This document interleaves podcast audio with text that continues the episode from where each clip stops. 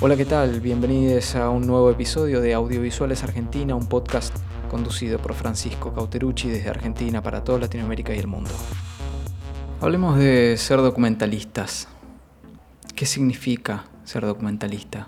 ¿Qué quiere decir? ¿Cómo se es documentalista? Bueno, para mí, y esto por supuesto es 100% subjetivo, objetable, cuestionable y no lo tomen como la verdad absoluta, sino como mi, mi, opinión. Yo solamente lo voy a dejar acá registrado para que lo escuche quien deba escucharlo, en busca de, de que se formulen preguntas, no de que mi opinión sea una respuesta. Yo creo que un documentalista es un conductor o una conductora. Es como un guía hacia su propio destino, pero que desconoce el camino. Y que el camino se va trazando a medida que el documental en su realización avanza. O sea, es un conductor que no tiene ni mapa y mucho menos GPS, ¿verdad?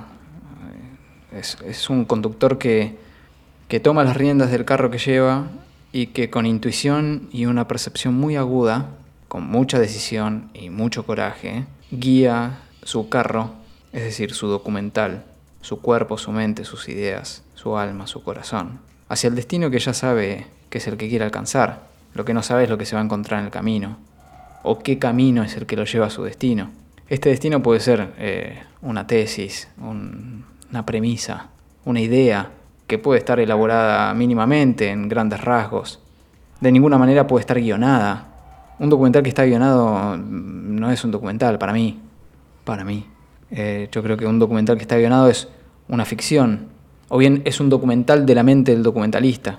Es un documental de, del proceso mental que hizo el documentalista en frío, con la cabeza, racional.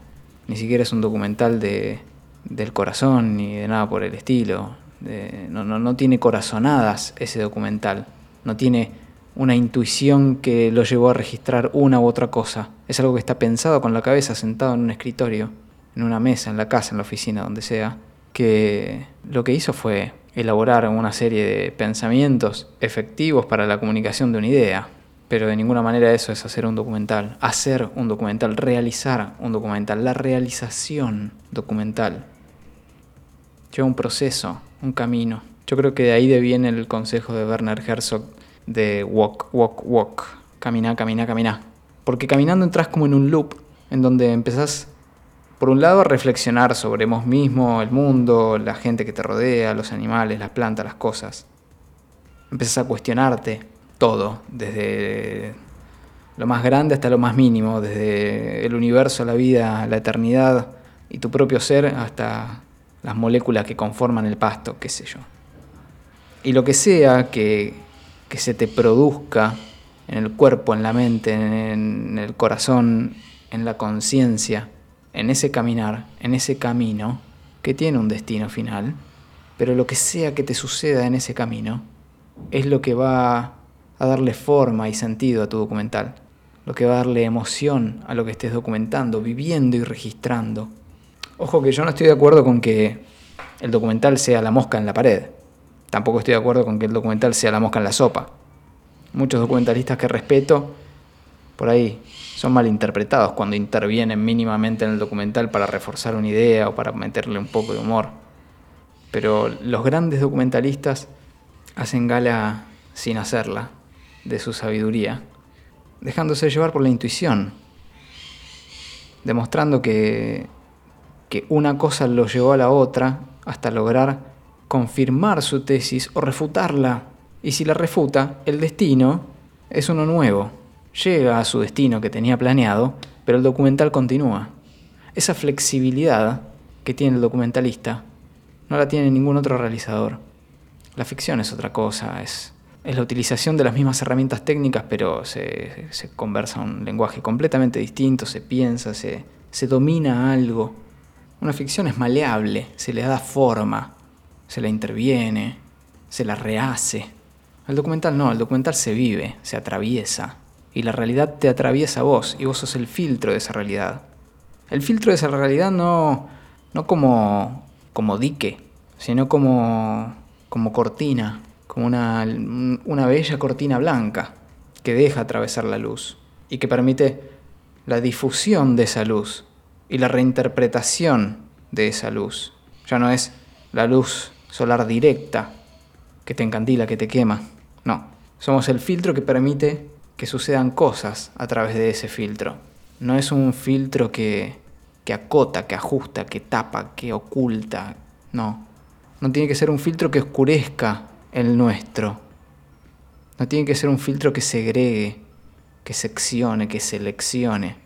Por supuesto que haciendo tu documental vas a tomar decisiones y vas a elegir cosas que sí y cosas que no. Pero va a ser como navegar un bote en un río, no como construir un bote, y mucho menos construir un río. El río es indomable, vos no vas a domar absolutamente nada. Vos no vas a domar la naturaleza humana, lo que existe, lo que no existe. Si vos construís un documental, no es un documental, estás construyendo otra cosa. Hay gente que con muy buenas intenciones intenta ser muy fiel a la realidad y la construye, reconstruye, y dirige, dirige en el sentido ficcional de la dirección, no en el sentido documental. En el sentido documental, la dirección es apuntar para un lado e ir hacia allá. Dirección en el sentido de en qué dirección nos dirigimos. No dirección en el sentido de hace esto, hace aquello. No, no. Los documentales no se mandan, los documentales se viven y se hacen. El documental debería ser una ciencia social, creo yo, humanista, así como naturalista, porque tiene la misma lógica. Cuando vamos a la naturaleza no hay forma de dirigir un árbol, un río, una piedra, un evento natural, un fenómeno. De ninguna manera. Nosotros estamos ahí, somos parte, tenemos que hacernos cargo que somos parte, no, no, no somos un ser inerte. No, estamos atravesados por eso y ese eso conoce y reconoce nuestra presencia y también se adapta y modifica a partir de eso. De manera que hay que ser primero conscientes de uno mismo para poder atravesar de forma óptima la realización documental y no ser un obstáculo, sí ser un filtro, pero que colabore con la interpretación por parte del espectador, no todo lo contrario. Hay que eliminar todo tipo de egolatría egocentrismo a la hora de realizar un documental, y más aún a la hora de difundirlo, porque si hemos hecho un buen documental, bueno, claro, el sistema está acostumbrado a la idolatría y los aplausos y los premios y todo lo demás. Pero la importancia, la importancia social, sobre todo en esta época, más aún en el futuro, estamos viviendo una época fantástica para la realización documental. Es impresionante. Yo eh, no dejo de asombrarme cada vez que abro Instagram, por ejemplo, y con todas las movilizaciones sociales que, están sucediendo, con todas las manifestaciones cientos de chicos, de chicas, yendo con sus cámaras, incluso a veces con sus celulares, a registrar y con mucho talento y con, mucha habilidad y con mucha técnica. Están queriendo registrar y tienen una sed de, de realizar un documental, de documentar y dejar su sello, su registro de lo que está sucediendo en la vida, en la vida social de nuestro país, en la vida política de nuestro país. Eso es espectacular, es impresionante. Ahora, muchas veces veo que, que se queda en el retrato, que se queda en el registro superficial de la cosa. Hay que profundizar un poquito más, con toda tu sensibilidad. Hay que profundizar, toda tu sensibilidad. Y eso no se estudia, ¿eh? Es como querer estudiar ser carpintero o algún oficio por el estilo. Mm, de ninguna manera vas a aprender a ser carpintero o carpintera con un apunte. No, lo aprendes haciendo, agarrando la lija, agarrando la madera, agarrando el cincel y metiéndole a la madera. Sí, vas a saber algunos conceptos básicos, sobre todo si tenés a alguien a quien observar, un maestro, una maestra. Pero amigo, amiga, no hay mapa alguno para ser documentalista. Te tenés que poner a hacer. ¿Y cómo hago? Salís y haces. ¿Y cómo vivo de eso? Bueno, eso es otro tema. Tenemos que empezar a conversar de ese tema en un futuro muy cercano, porque si somos tantas las personas que simpatizamos con este rol de clarificar la realidad para el resto de las personas, no porque seamos los mesías de absolutamente nada, o sea, no somos mandamás de la realidad de, de nada. Tenemos este rol, como hay gente que cocina, bueno, nosotros conocemos realidades y las comunicamos. Y mientras la otra persona cocina, nosotros hacemos esto y luego intercambiamos nuestros bienes y servicios, como en toda comunidad.